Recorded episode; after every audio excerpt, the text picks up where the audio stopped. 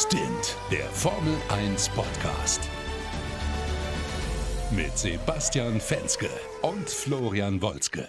Servus, meine Lieben, und herzlich willkommen zu Stint, dem schnellsten Formel 1 Podcast Deutschlands. Und heute sind wir wieder richtig schnell, denn während die Siegerehrung läuft, sitzen wir schon hier am Mischpult und zeichnen auf. Und mit wir meine ich meinen Lieblingskollegen Sebastian Fenske. Basti, ja, Grand Prix von Mexiko. Ähm, erzähl mir doch mal ganz genau, wie du den Start erlebt hast. Also, also grundsätzlich bei so einem späten Grand Prix, was ja immer im Herbst passiert, ja, jetzt USA oder jetzt Mexiko, ist ja abgesprochen, dass meine Freundin meine Tochter ins Bett bringt. Die ist schwangerschaftsübelkeitsbedingt frühzeitig ausgefallen und ich saß dann von 19.30 Uhr bis knapp 20.40 Uhr bei meiner Tochter und habe die versucht ins Bett zu bringen. Bin aber mittlerweile so schlau, dass ich dann auf Spotify Lalelu laufen lasse und habe dann so unter der Decke so versucht, so mit ganz wenig Licht so den Start zu verfolgen, habe dann so die Ohrstöpsel drin gehabt. Es ist wie so ein kleiner Perversling, der dann unter der Decke guckt, so oh, ein bisschen Formel 1, bloß hier niemanden belasten. Ich habe aber alles mitbekommen. Es hat, Gott sei Dank. Ja, dummerweise meine Tochter auch so ein bisschen. Das hat es sich gezogen, aber war mal interessant aus der Perspektive mal Formel ja, 1 zu gucken. Weil der Start, ganz ehrlich, seriously, äh, der war ja der Oberburner. Also Max Verstappen Killer, Junge. Ganz ehrlich, jetzt fange ich auch an mit so diesem, diesem Jugend, Extremjugenddeutsch, oder?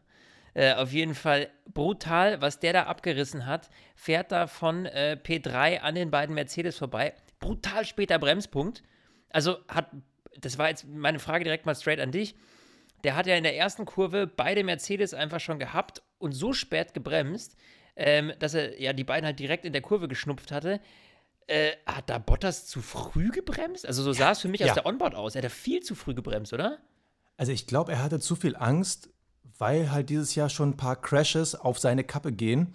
Und ich hatte auch das Gefühl, weil, ich meine, das sieht ja, sieht ja in der Wiederholung aus der Onboard von Max Verstappen so aus, hätte Bottas irgendwann mal mittendrin den Anker geworfen. Ja, also total ich, absurd, gell? Irgendwie. Also ich glaube, da war er wirklich zu defensiv weil er einfach nichts riskieren wollte. Ich meine, klar, stell dir mal vor, Bottas hätte ihn heute in der ersten Kurve abgeschossen. Die hätten den gelüncht. Ja, also, der, der wäre da nicht mehr ja. gesund aus dem Stadion rausgekommen. Absolut. Was natürlich blöd ist, weil, also diese, diese ganze Startprozedur, also es gab ja vorher schon die Gerüchte im Fahrerlager, hu, äh, dass es Absicht von Red Bull war, dass sie halt nicht aus der ersten Reihe starten wollten. Muss man zugeben, ist ein Versuch wert, aber ich kann nur empfehlen, auf f1.com war nochmal eine Zusammenfassung der äh, letzten Starts bis irgendwie 2015 ja. zurück nach äh, Mexiko. Und naja, also Mais ist schon der Erste dann auch als erstes durch die erste Kurve gegangen. Aber es war natürlich dahinter immer super eng und manchmal hat sie ja auch einen Platz getauscht. Also es ist immer besser vorne zu sein. Aber keine Ahnung, irgendwie, ich hatte das Gefühl, die Mercedes haben es auch irgendwie nicht clever gemacht. Also ja, da hätte auch irgendwie mehr Druck sein müssen. Also, äh, was ich nicht ganz verstanden habe, muss ich zugeben, das habe ich jetzt dann nur vom Sky-Kommentator gehört, Bottas durfte nicht nach links ziehen. Also, dass da irgendwie gewisse Spurwechselreglementierungen waren, weil ich dachte mir so, die hätten ihn auch einfach in den Koffer nehmen können, also quasi Absolut. abdichten. Ähm, aber gut, äh, wie gesagt, das ging irgendwie an mir vorbei. Das ist halt blöde, wenn man halt das Kind nebenbei ins Bett bringt.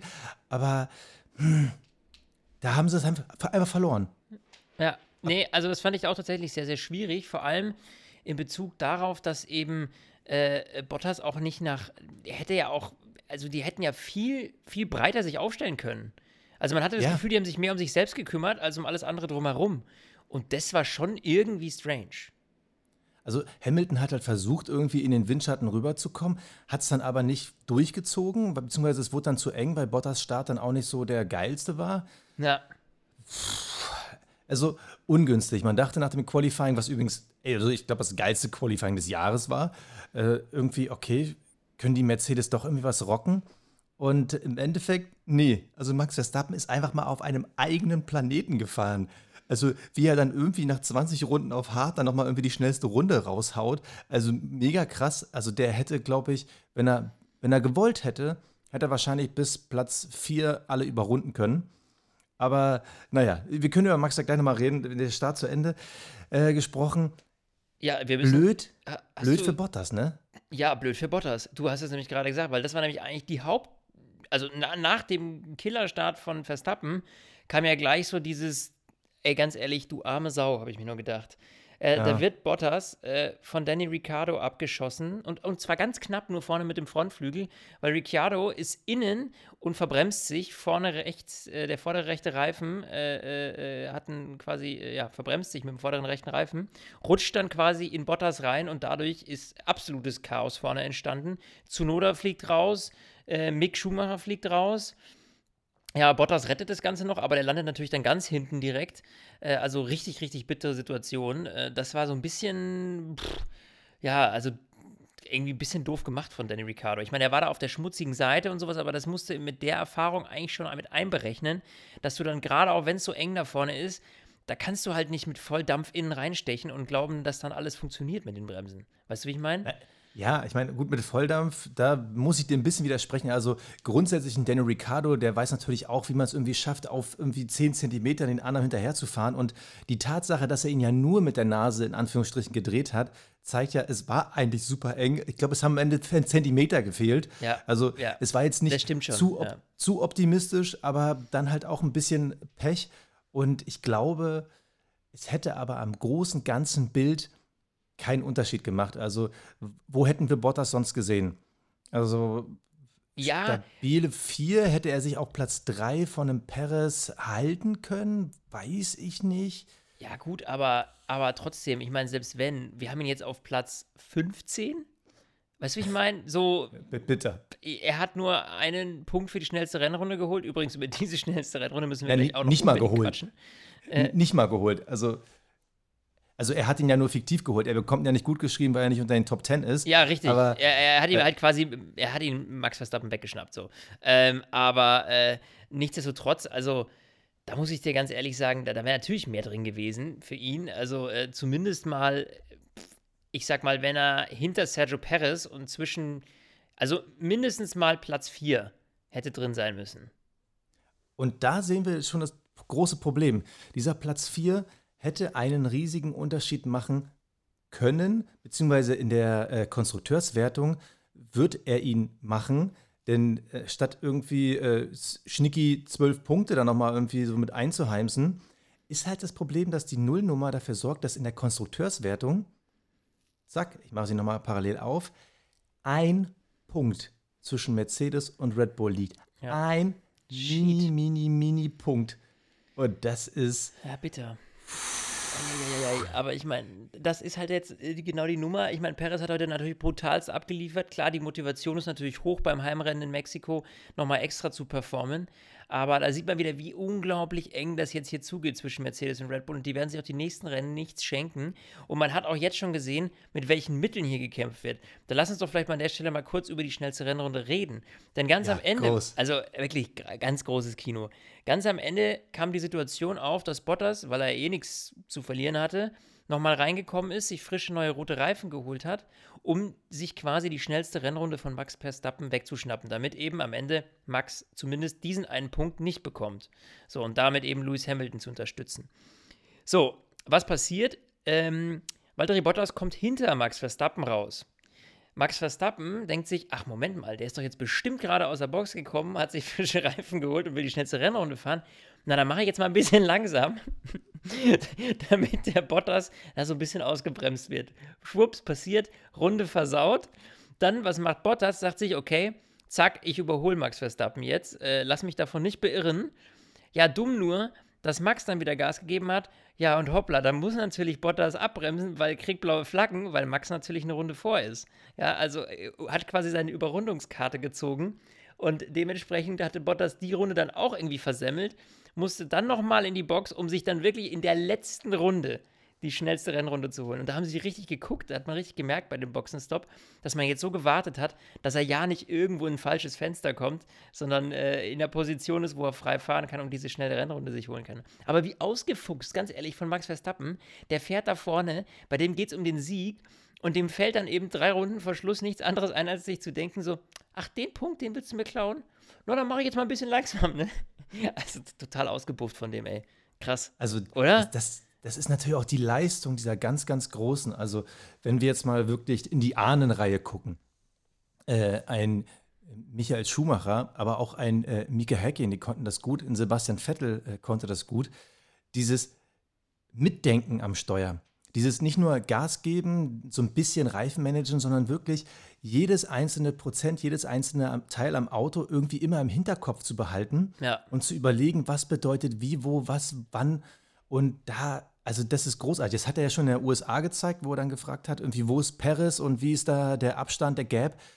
Und jetzt schon wieder, wo er die ganze Zeit bei Paris mitdenkt, auf Bottas guckt. Also normalerweise denkt man sich, Alter, fahr vorne dein Rennen, du fährst gerade so dominant, sorg einfach dafür, dass du safe ins Ziel kommst. Nee, er, er, hat einfach an so viele Sachen gleichzeitig gedacht und ich, also ganz ehrlich, ich hätte es ihm sogar gegönnt, dass Bottas dann nicht die schnellste Rennrunde bekommt, weil das ist wirklich, also das war wirklich großartig ja. und wie er dann direkt sich dann beschwert, als Bottas ihn überholt, ja, jetzt ist er mir total im Weg. Ja, genau, aber, aber so, so, so suffisant, weil du weißt ganz genau, Geil. das war alles so einfach so kalkuliert, ne? aber weil ähm, die Box, muss man dazu sagen, hat Max Verstappen gesagt, lass ihn fahren, mach bloß keinen Käse jetzt hier, ne, so ungefähr. Und äh, Max Verstappen sagt so, aber wieso? Der blockiert mich doch. Ich muss doch jetzt hier vorbei, weil der blockiert mich doch. Der kriegt doch jetzt blaue Flanken. Also, groß. Äh, ganz, hab, ganz großartige Nummer. Ich habe hab in der Phase eigentlich damit gerechnet. Kurz vorher war ja sein Abstand knapp 20 Sekunden auf Lewis Hamilton. Ich habe ja eigentlich damit gerechnet, dass Max wirklich die Eier in der Hose hat und sagt: Komm, ich gehe noch mal rein, ich gehe auf Rot und hole mir selber die schnellste Rennrunde noch mal äh, zum Safen weil er halt genug Vorsprung hatte. Das hätte ich ihm zugetraut, aber ich, ich glaube, da ist dann irgendwann der Punkt erreicht, wo auch Christian ja, Horner sagt, so, so, so einen Quatsch machen wir hier nicht nee, mehr. Nee, also da macht die Box sicher nicht mit. Äh, vor allem, wenn man jetzt schon die, in der WM-Führung ist und jetzt echt äh, gute Pünktchen vorne ist. Äh, da wird man sich jetzt das nicht äh, durch so ein Scharmützel dann irgendwie plötzlich wieder äh, zu spannend werden lassen, sagen wir es mal so. Ich meine, für uns Zuschauer kann es ja nicht spannender, äh, nicht noch spannender werden, wäre ja mega. Also wenn man jetzt dann doch wieder irgendwie einen Hamilton-Gewinn äh, Gewinn gehabt hätte äh, und dadurch äh, dann das nochmal ein bisschen enger zusammengerückt wäre. Aber nichtsdestotrotz eben ja, grandiose Leistung von Max Verstappen, muss man sagen. Noch ein Punkt zu Bottas. Der hat halt einfach so viel Pech, weil man muss sagen, auch ein Boxenstopp von ihm ist ja dermaßen in die Hose gegangen mit über elf Sekunden. Da ist der Reifen vorne links nicht abgegangen. Ist natürlich katastrophal. Ja. Äh, dementsprechend, ja, also ja, krasse, krasse Geschichte und, und bitter für, für, für Bottas. Absolut äh, bitteres äh, Rennen, ja, muss man ganz klar so sagen. Aber lass uns doch mal bitte auf diese, diesen Zweikampf Hamilton-Paris gucken. Ja, brutal. Das war also, das nächste Highlight des Rennens, muss man ehrlich ganz klar sagen. Also Paris hat es nicht geschafft auf der Strecke an ihm vorbei. Ob das nun die 2-3 PS Unterschied sind. Hauptsächlich ist das Problem, weshalb ich ja persönlich Mexiko nicht ganz so mag. Also äh, Mexiko wird immer gefeiert, als es ist eine schöne Strecke, das mit dem Stadion die Fans super geil.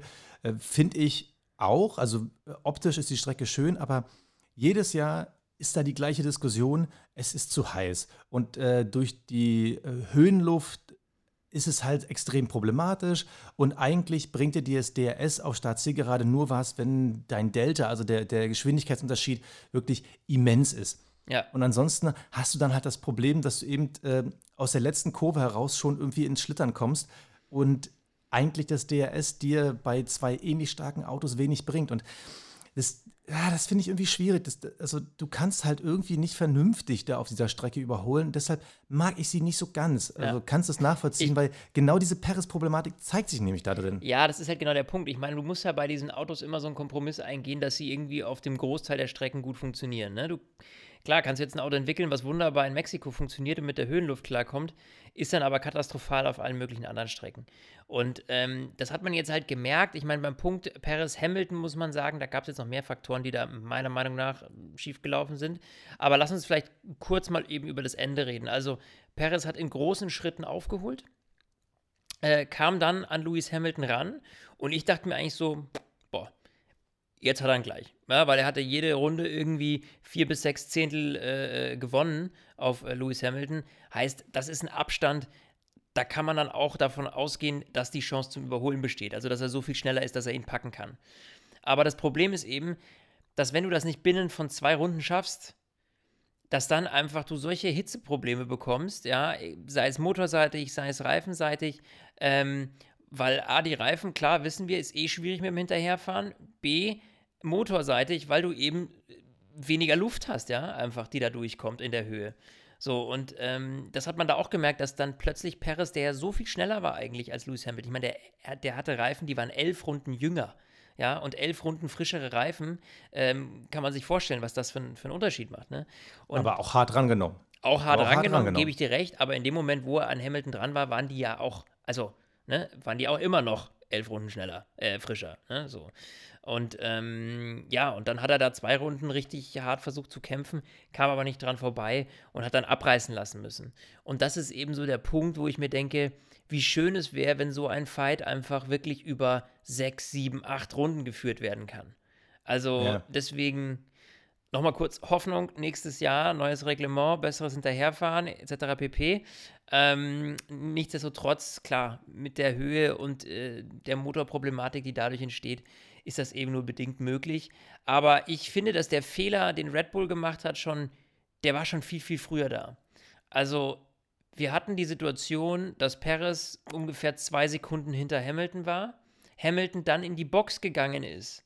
So, Jetzt hat man natürlich die klassische Situation, ja, okay, Hamilton ist jetzt in der Box, hat frische Reifen, ist dann wahrscheinlich schneller, blöd gelaufen für Perez. Jetzt war die Situation aber so, dass Hamilton aus der Box rauskam und hinter Leclerc festgesteckt hat, äh, der eben noch mit alten gelben Reifen unterwegs war. Das heißt, Perez hatte freie Fahrt, Hamilton steckte eben hinter, ähm, hinter Charles Leclerc fest in der, in der äh, Outlap. Dementsprechend, warum hat man Perez nicht das war die Frage, die ich mir ganz warum hat man Perez nicht straight danach geholt? Hätte das nicht gereicht? Ich meine, das war zumindest das Risiko wert gewesen, zu sagen, komm, wir probieren das. Ja, weil ich meine, er war ja gut, zwei Sekunden ist jetzt nicht wenig, aber dadurch, dass eben Hamilton da auch hinten festgesteckt ist, hätte der das schon packen können mit freier Fahrt. Also, ja, weiß ich nicht. Ich meine, klar, die haben natürlich mehr Daten, äh, deutlich mehr Daten als wir und, und Zahlen, die werden sich ja schon irgendwie ausgerechnet haben und gesagt haben, wir nehmen eine andere Strategie, aber das Überholen ist da eben nicht so einfach, wie wir jetzt gemerkt haben, vor allem wenn man länger als zwei Runden braucht, dass man ihn da nicht straight nach dem ersten Boxenstopp geholt hat. Was meinst du? Ja, also wir hatten ja während des Rennens ganz kurz uns ausgetauscht und hatten beide gleichzeitig den gleichen Gedanken. Warum nicht jetzt Paris holen? Also ich bin komplett ja. bei dir. Ich glaube, spätestens in dem Moment, wo man gesehen hat, okay, äh, Leclerc kostet ihn gerade Zeit, komm, wir holen ihn, wir müssen das Risiko eingehen. Du hast natürlich eine Zusatzproblematik, die jetzt, ich sag mal, großes, großes Fragezeichen bei der ganzen Rechnerei ist. Wahrscheinlich wäre es möglich gewesen, dass Perez auf gleicher Höhe rauskommt wie der Mercedes. Das Problem, glaube ich, wäre gewesen, der Mercedes war halt so dicht hinter Leclerc, er hätte halt auf der Startzielgeraden äh, zweimal DRS gehabt. Und ich glaube, dass es sich zwar zeitlich ausgegangen wäre, mhm. dass man mit Perez auf Höhe Hamilton gelandet wäre, aber ich glaube, das Risiko, dass er mit dem DRS dann durchsticht, glaube ich, war denen zu hoch. Aber grundsätzlich, ich, ich glaube, ich hätte es gemacht als man gesehen hat, ah, Leclerc kostet ihn gerade Zeit, ich glaube, ich hätte es dann gemacht. Ich glaube, ich wäre das Risiko eingegangen, weil ganz ehrlich, du hast eben gesagt, du hast damit gerechnet, dass Perez ihn kriegt am Ende des Rennens. Ich habe die ganze Zeit gedacht, sorry Leute, aber wenn ich sehe, dass ein Valtteri Bottas die ganze Zeit hinter einem McLaren festhängt, wenn ich sehe, dass Perez die ganze Zeit während des Rennens irgendwie äh, keine Chance hatte, irgendwie ansatzweise das DRS zu nutzen, ich habe nicht damit gerechnet, dass er es packt, weil mir war halt klar, seine Reifen sind halt dann auch schon 20 Runden alt, auch wenn sie 10 Runden älter sind. Ich glaube nicht, dass der das packt und deshalb, ich glaube, ich hätte ihn geholt. Ich glaube, ich hätte sofort gecovert. Das war zumindest der erste schlüssigste Gedanke. Ich dachte mir so, ach krass, jetzt kommt bestimmt Perez. Also für mich war das eigentlich logisch, dass das jetzt passiert. Ähm, Gut, auf der anderen Seite, wenn, wenn es halt schief gegangen wäre, dann hättest du halt keine Chance mehr gehabt. Dann hättest du halt wirklich, dann hättest du die restlichen 30 Runden hinter Hamilton festgesteckt und dann wäre keine Chance mehr gewesen. Ja. Dann hätte man überlegen müssen, okay, geht man nochmal auf einen zweiten Satz Reifen, das heißt, geht man nochmal das Risiko, irgendwie 22 Sekunden zurückzufallen. Äh, hätte, glaube ich, nicht funktioniert, weil dann hättest du irgendwie schon 10 Runden später kommen müssen. Ja. Also es ist eine schwierige Situation gewesen. Wir beide sind uns einig, man hätte es machen können, aber ganz ehrlich, Red Bull hat doch nur auf Max Verstappen geschaut. Verstappen. Verstappen, so. hat auf Verstappen also, geschaut. Ja, da hast du vollkommen recht. Ich meine, gut, klar, da guckt man natürlich auch hauptsächlich drauf, weil jetzt geht es einfach darum, wir gewinnen die WM. Ja, äh, das letzte Mal mit Sebastian Vettel äh, 2013. So, ähm, da, da, muss jetzt wieder was kommen. Ne? Das ist natürlich Red Bulls Anspruch. Und jetzt haben sie die Chance, ja. Also ich meine, sie führen gerade in der WM, ja. Wir haben noch ein paar Rennen, aber nichtsdestotrotz, das, äh, das ist jetzt die Chance. Und Max Verstappen ist ja gerade absolut auf einem Höhepunkt seiner, seiner, seiner, äh, seiner Leistungsfähigkeit. Das muss man ja ganz absolut. klar sagen. Also, wo der gerade ist, das ist schon absolut grandios, ne? so wie der fährt. Und an was der alles denkt während des Fahrens, darf man auch nicht vergessen. Und bevor es gleich spannend weitergeht bei uns, äh, lass uns doch mal kurz über unseren heutigen Sponsor sprechen. Das ist AG1 von Athletic Greens. Und ich muss sagen, ich bin Gott froh, dass ich das habe im Moment. Und ich nutze das ja schon seit Anfang des Jahres, du ja auch. Äh, jetzt gerade, wo es wieder nass, kalt draußen wird, überall um einen rum wird geschnupft. Und das ist echt eine gute Unterstützung fürs Immunsystem. Da steckt einiges drin. Ist ein super Nahrungsergänzungsmittel. Basti, du weißt, was da alles drin ist, gell? Ja, na sicher. Und äh, du sprichst mir aus der Seele. Ich bin dieses Jahr auch noch komplett gesund geblieben. Aber es ist nicht nur gut für die Gesundheit, also für das Immunsystem, sondern unterstützt auch den Bereich Verdauung und Darmgesundheit. Und was ich vor allem wirklich für mich bemerke, äh, den Bereich Energie, Konzentration und mentale Klarheit. Man ist einfach auch ein bisschen fresher im Brain. Also Merkst wenn ich mir diese, wenn ich mir diese, ja, wenn ich mir diese Jugendsprache ab und zu mal gönne, ja, man ist fresh im Brain, aber mit Athletic Greens geht's wirklich. Äh, ich bin total davon überzeugt und vor allem im Bereich Regeneration. Also es ist einfach so, unser aller Leben, nicht nur mit Kid, ist einfach, äh, es ist einfach super stressig, super heftig, super schnell und das ist für mich so ein bisschen Wellness fürs Gehirn. Weißt du, morgens mein Pulverchen ins Wasser geshaked, getrunken und ich fühle mich gut. Ja, das es ist, ist einfach so. AG1, ja, ohne Mist, so. ich fühle mich gut. Auch so ein Podcast wie heute, spät abends, äh, da ist man auch noch frisch in der Birne, ne? Also wunderbar. Und wir haben natürlich auch noch ein spezielles Angebot für euch. Und zwar unter athleticgreens.com slash stint. Da bekommt ihr nämlich, wenn ihr dort bestellt, noch einen kostenlosen Jahresvorrat an Vitamin D3 und fünf Travel Packs mit dazu. Und das Ganze gibt es im Abo und das ist auch jederzeit kündi zu kündigen. Das ist auch jederzeit ähm, zu pausieren. Und das Beste ist, ihr habt auch eine 60-Tage-Geld-Zurück-Garantie. Sprich, äh, kann man eigentlich nichts falsch machen. Also Klickt euch rein, athleticgreens.com slash stint und alle Infos wie immer in unseren Show Notes. Ja, ich würde sagen, ähm, ich würde sagen, äh, lass uns doch mal äh, German Watch, oder? Ja, lass jo. uns mal reinschauen. Was machen die Deutschen? Was haben sie denn gemacht? Ja, Mick hat ja, nicht viel gemacht. Also konnte ja. nicht viel machen, muss man dazu sagen. Ähm, das war relativ äh, bitter der eben mir direkt am, am Anfang durch diese ganze, durch dieses ganze Chaos in der, in der ersten Kurve ausgeschieden ist. Dafür Vettel, muss man sagen, ähm, gar nicht schlecht. Also super Rennen. Absolut äh, solide gemeistert, vor allem wenn man bedenkt, ähm, wo er am Start war. Ich meine, der war da bei der Startaufstellung. Da war er, ich muss jetzt nochmal reingucken, dass ich nichts Falsches sage. 60, äh, was, was, wo ist er, wo ist er? Wo was? Nee, er war von neun gestartet. Von neun, genau. Ja, ja, okay, richtig, genau. Weil die anderen hatten auch hinten ja alle noch, ähm, die wurden alle zurückversetzt. Äh, genau, jetzt hätte ich hier Quatsch erzählt. Ähm, aber der hat das äh, souverän gemacht, Platz 7 am Ende. Das ist für Aston Martin, ich meine, du hast nur Ferrari, Red Bull, Mercedes und ein Alpha Tauri vor dir viel mehr ist da auch, also beziehungsweise generell mehr ist für den Aston Martin in dieser Saison sowieso nicht drin. Also, wenn man es mal realistisch betrachtet. Ähm, nee, aber vor allem, vor allem bei dem Wusling am Anfang, da hat er sich halt äh, gut durchgesneakt. Das ja. ist natürlich dann auch wieder, was ich vorhin meinte, diese intelligenten Fahrer, diese Übersicht, die er da hatte, äh, das hat er relativ gut gemeistert. Hatte dann natürlich auch Glück, dass er in der Anfangsphase George Russell hinter sich hatte, der so ein bisschen als Puffer nach hinten gedient hat, um halt wirklich, ich glaube, der hat knapp vier, fünf Sekunden rausgefahren. Und das war halt dann im Endeffekt der Unterschied, den er gemacht hat, äh, der, der, der, es ausgemacht hat, weil am Ende wir sehen, äh, Kimi Raikön ähm, war im Alpha jetzt auch nicht so viel schlechter. Es hätte niemals gereicht zum Überholen, um Gottes Willen. Aber es hat halt den Unterschied ausgemacht, dass Vettel auf jeden Fall mit Platz 7 ein paar ordentliche Punkte geholt hat. Und man muss es ja mal sagen, also für die Aston Martins, nachdem man ja so ein kurzzeitiges Hoch hatte, äh, minus der, äh, des aberkannten äh, äh, Podiumplatzes von Vettel, war da ja in den letzten Rennen nicht wirklich viel zu holen. Und da sind jetzt diese sechs Punkte, die dann am Ende auf dem Tableau stehen, natürlich richtig, richtig wertvoll. Einfach auch für Aston Martin, um wieder das Gefühl zu bekommen, wir fahren hier noch wirklich um irgendwas. Ja. Es ist natürlich, Alpha Tauri ist zu weit weg. Äh, ich gucke gerade noch mal rein, es sind 38 äh, Punkte. Das wird am Ende nicht reichen. Sie werden auch von Williams hinter ihnen nicht geschnupft. Das sind 45 Punkte Vorsprung. Aber ich glaube einfach für das Gefühl, dass immer noch was geht, dass man mit einer Fahrerkombination Vettel, äh, Aston Martin auf jeden Fall hinterm Lenkrad einen Gamechanger hat. Dafür war, glaube ich, dieses Rennen mal wieder wichtig. Ja, absolut, absolut. Jetzt bin ich mal, ah. äh, jetzt bin ich brutal gespannt. Ähm, ich glaube, wir, wir, wir können küren, oder? Ist schon soweit, ja? Ja, oder hast du noch irgendein VIP-Special, das ich verpasst habe? Na, ich, ich habe noch einen Fahrer, über den ich reden will, aber weißt du was? Da er in den Awards auftaucht, äh, lass uns einfach mal reinspringen in die Awards. Der Fahrer des Rennens. Fahrer des Rennens. Ja, das, das glaube ich, also. Ja, ich glaube, da muss ich ganz ehrlich sagen, ähm, kommen wir um Max Verstappen nicht drum rum, oder? Nee, um Gottes Willen. Also vor allem diese Weitsicht, was wir gerade besprochen haben bei der schnellsten Runde, das ist wirklich aller Weltmeister ehrenwert. Absolut. Wenn er nicht heute sogar einen der letzten Schritte Richtung Titel gemacht hat, das war großartig. Ja, ja. Klasse. Absolut. Also äh, Hut ab, ähm, Max Verstappen, echt grandios. Der Cockpit Klaus.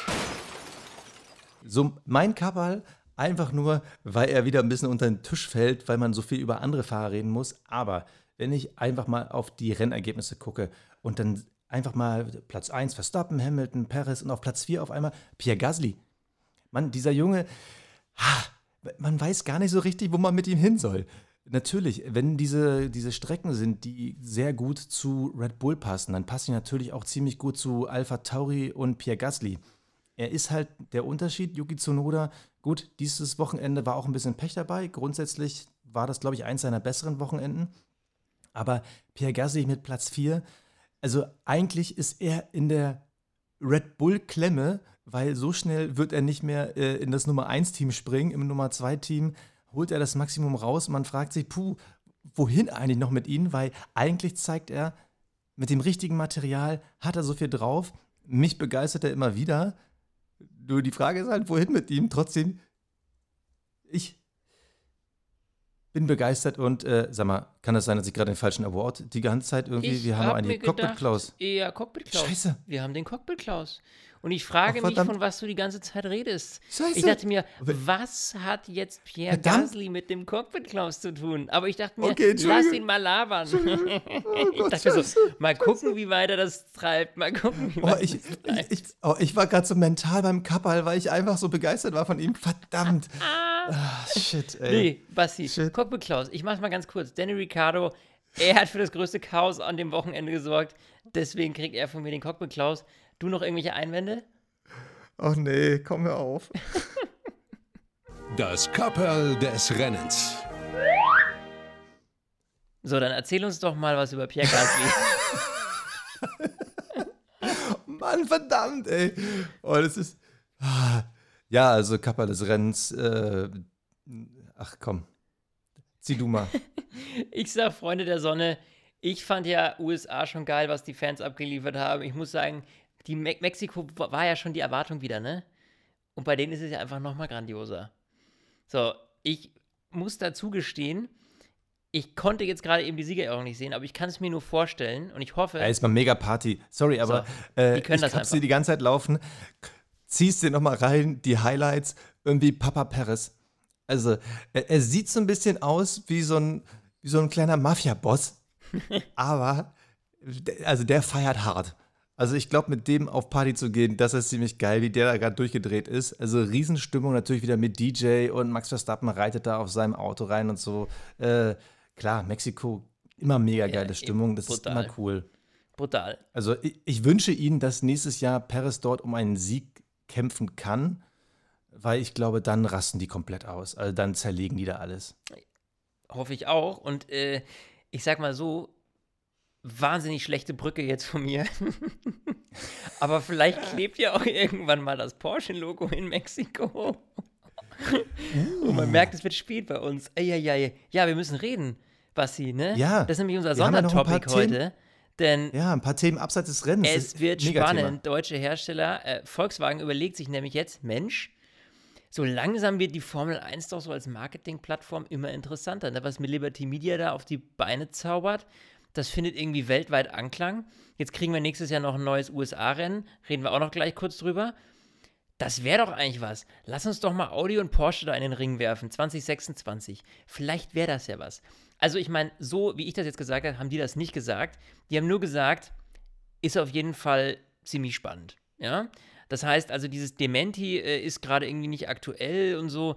Das hört man nicht mehr aus dem Konzern, sondern ähm, ja, ich glaube, man, man überlegt sich da schon ganz genau, äh, ob man nicht, wenn die Rahmenbedingungen stimmen, äh, vielleicht doch ein Einstieg in die Formel 1. Ich meine, wie geil wäre das? Audi und Porsche in der ja, Formel 1, mega. ja? Das wäre dann vielleicht für, für Red Bull und, und, äh, und, und McLaren, ne?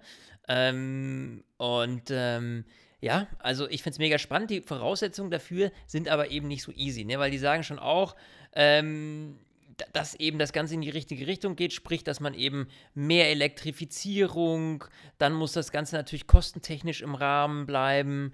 Ähm, ja, also da bin ich auf jeden Fall mal schwer gespannt und ich könnte mir vorstellen, dass die Formel 1 schon auch einiges tun würde, um so jemanden wie äh, den Volkswagen-Konzern mit Marken wie Porsche und Audi anzusprechen, oder? Ja, also auf jeden Fall. Also als ich das gelesen habe, dachte ich so, oh, wow, wie geil wäre das eigentlich? Also Audi und Porsche, vielleicht oder auch nur einer von denen. Also ich persönlich glaube nicht, dass sie es mit zwei Marken gleichzeitig machen.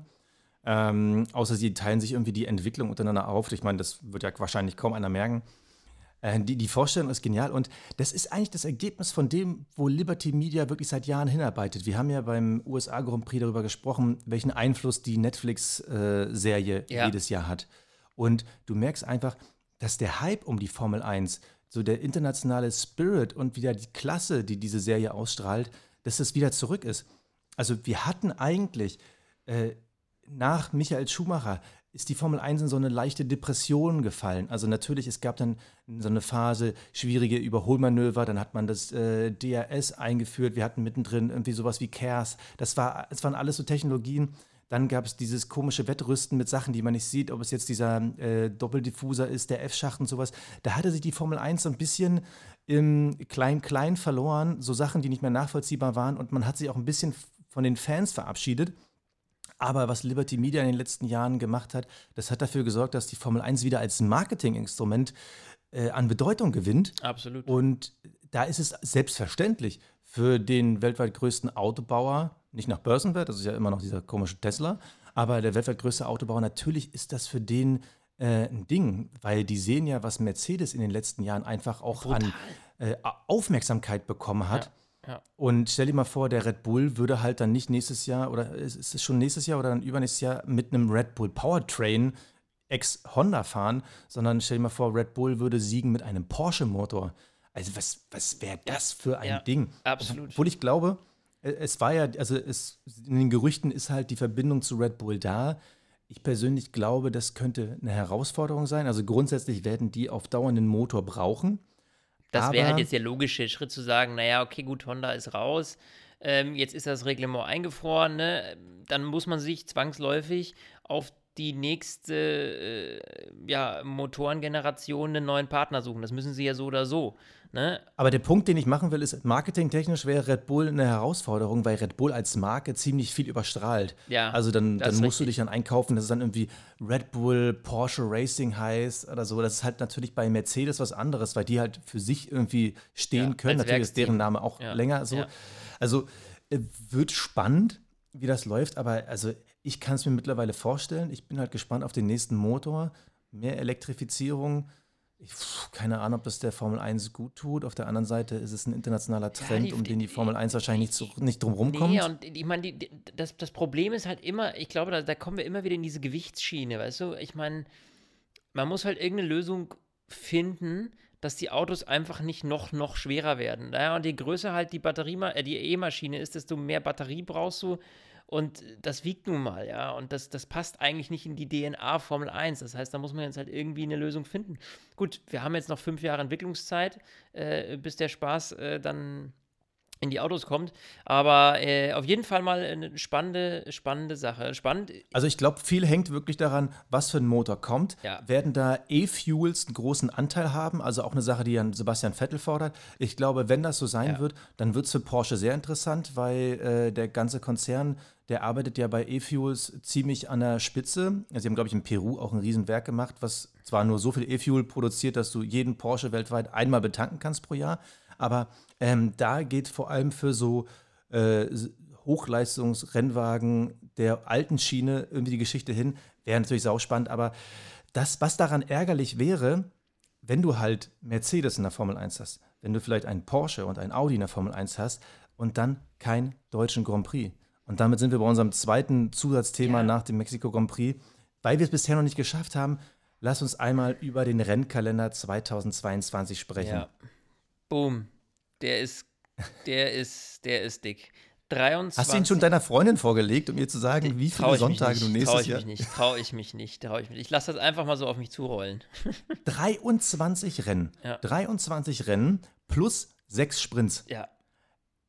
Ja, das sind ja nicht nur Sonntage, die auf uns zurollen, das sind ja Wochenende, die auf uns zurollen, ja.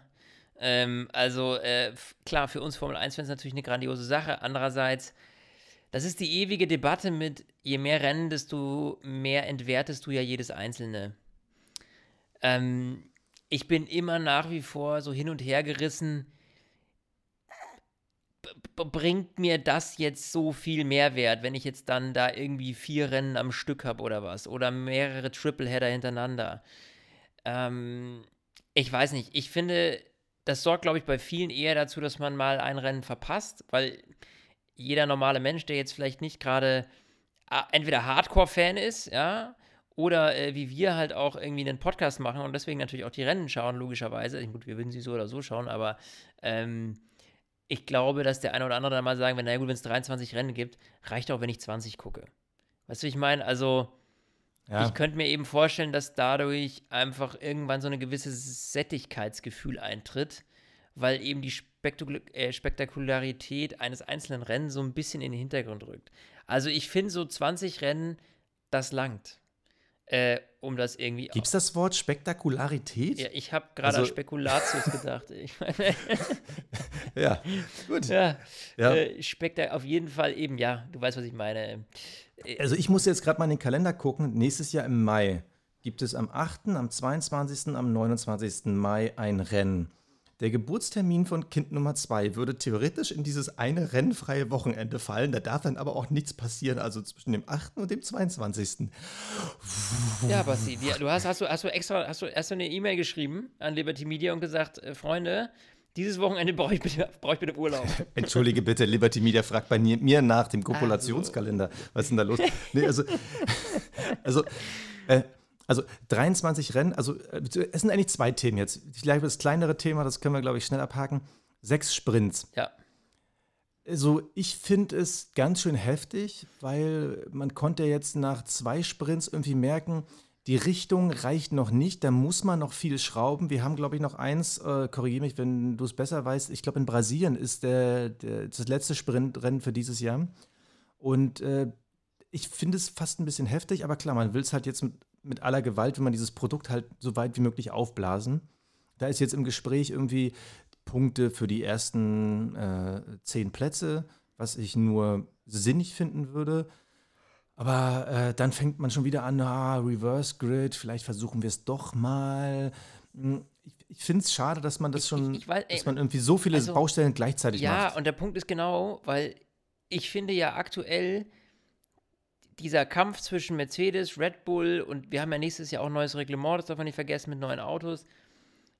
Wir sind ja gerade in einer Entwicklung, in, die, in einer Entwicklungsstufe, wo die Autos ja wirklich auch gegeneinander kämpfen können von unterschiedlichen Teams. Sprich, eigentlich haben wir dieses Jahr wahnsinnig viel Spannung erlebt.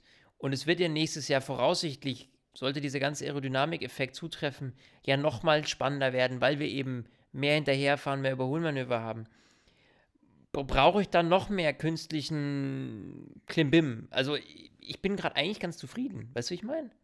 Also ja. wir haben lange Zeit viel gemeckert über alle möglichen Dinge die letzten Jahre. Ja, wir wussten manchmal fünf Rennen vor Schluss, ah, Lewis Hamilton ist Weltmeister, danke, auf Wiedersehen. Ab in die Weihnachtsferien.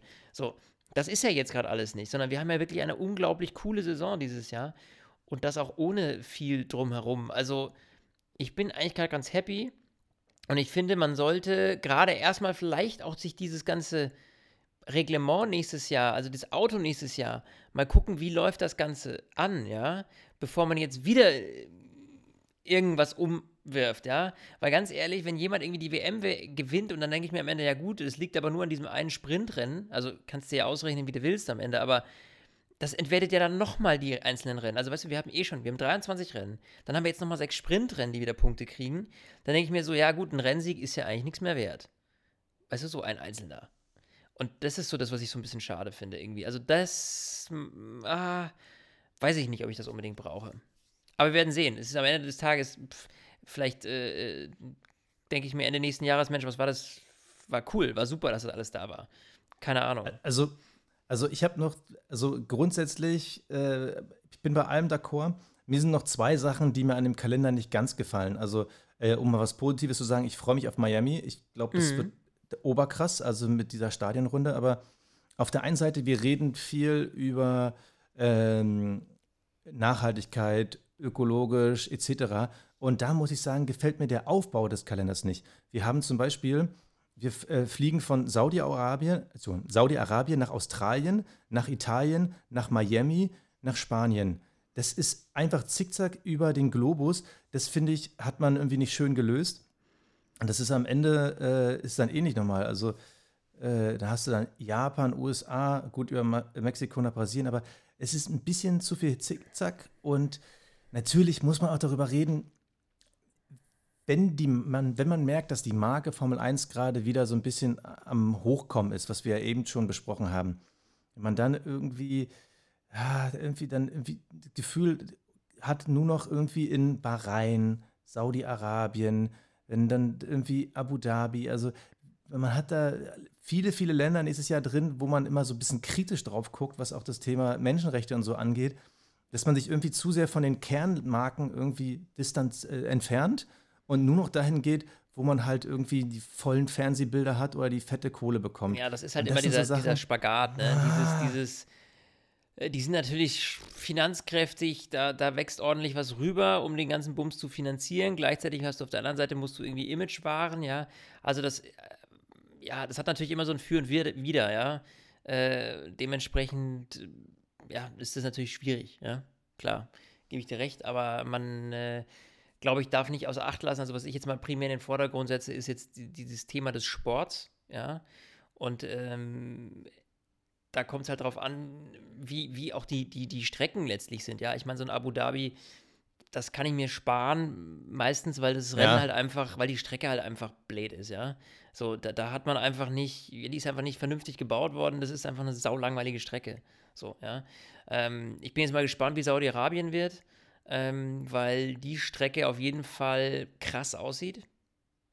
Also, ja, auf dem Papier mega. Das ist so Baku nur noch krasser gefühlt irgendwie, also so wirkt die zumindest, ne?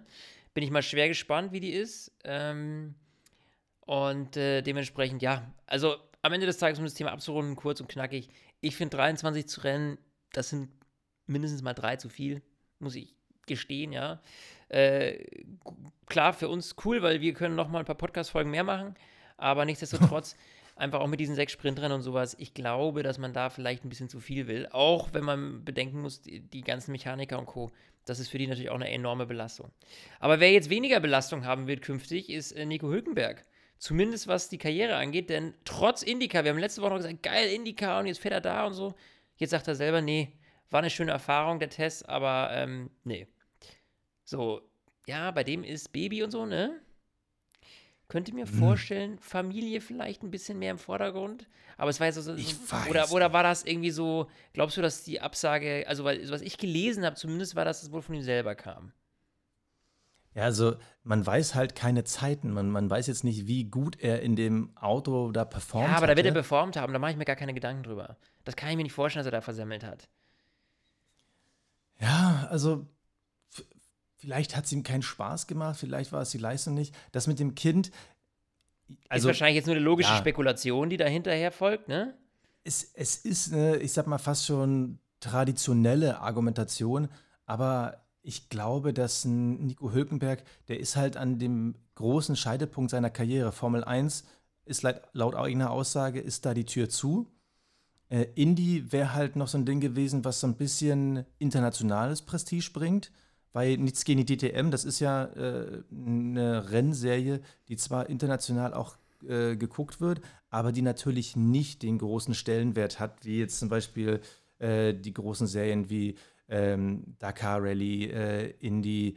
Äh, also ich persönlich würde, glaube ich, sogar fast sagen, dass die NASCAR auch noch über der DTM äh, platziert ist. Gott, ich sehe schon die Leute, die schreiben, nee, nee, überhaupt nicht. So, die Frage ist halt, wenn du halt in diesen ganzen großen Rennserien nicht mehr Fuß greifen kannst, ja.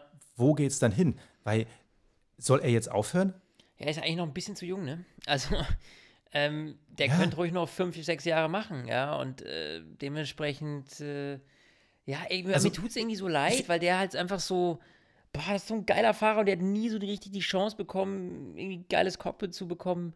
Ah, ärgerlich. Also, also das, was ich mir wünsche, wissen wir nicht, gibt auch keine Gerüchte dazu, aber was ich mir wünsche, ist, dass eigentlich im Hintergrund schon irgendwie über einen Eintritt zumindest in die Formel E diskutiert wird. Äh, in der Hoffnung, dass er wenigstens da nochmal bei einer großen Serie mitfahren kann. Weil, wenn das nicht ist, dann bleibt am Ende ja fast nur noch DTM übrig. Und ja, das ist ja auch eine Rennserie, die auch alle paar Jahre immer so ein bisschen am Wackeln ist. Äh, da wünsche ich mir fast eher die Formel E. Ja. Schwierig. Also ich hoffe, dass man ihn irgendwie noch fahren sieht, weil wenn nicht, dann wäre es wirklich eine ja. der größten Talentvergeudungen aller Zeiten. Absolut, gebe ich dir vollkommen recht. Naja. Wir hoffen, wir sehen und wir hören uns am besten nächstes Wochenende wieder natürlich, Sonntag. Dann der große Preis von Brasilien. Basti, ich freue mich drauf. Ich hoffe, du auch. Und in diesem Sinne wünsche ich euch jetzt eine wundervolle, ja, bei uns ist jetzt Nacht, ne? Jetzt haben wir es 20 vor 11. Podcast geht gleich raus. Ich wünsche euch was. Servus. Stint, der Formel 1 Podcast. Mit Sebastian Fenske und Florian Wolzke.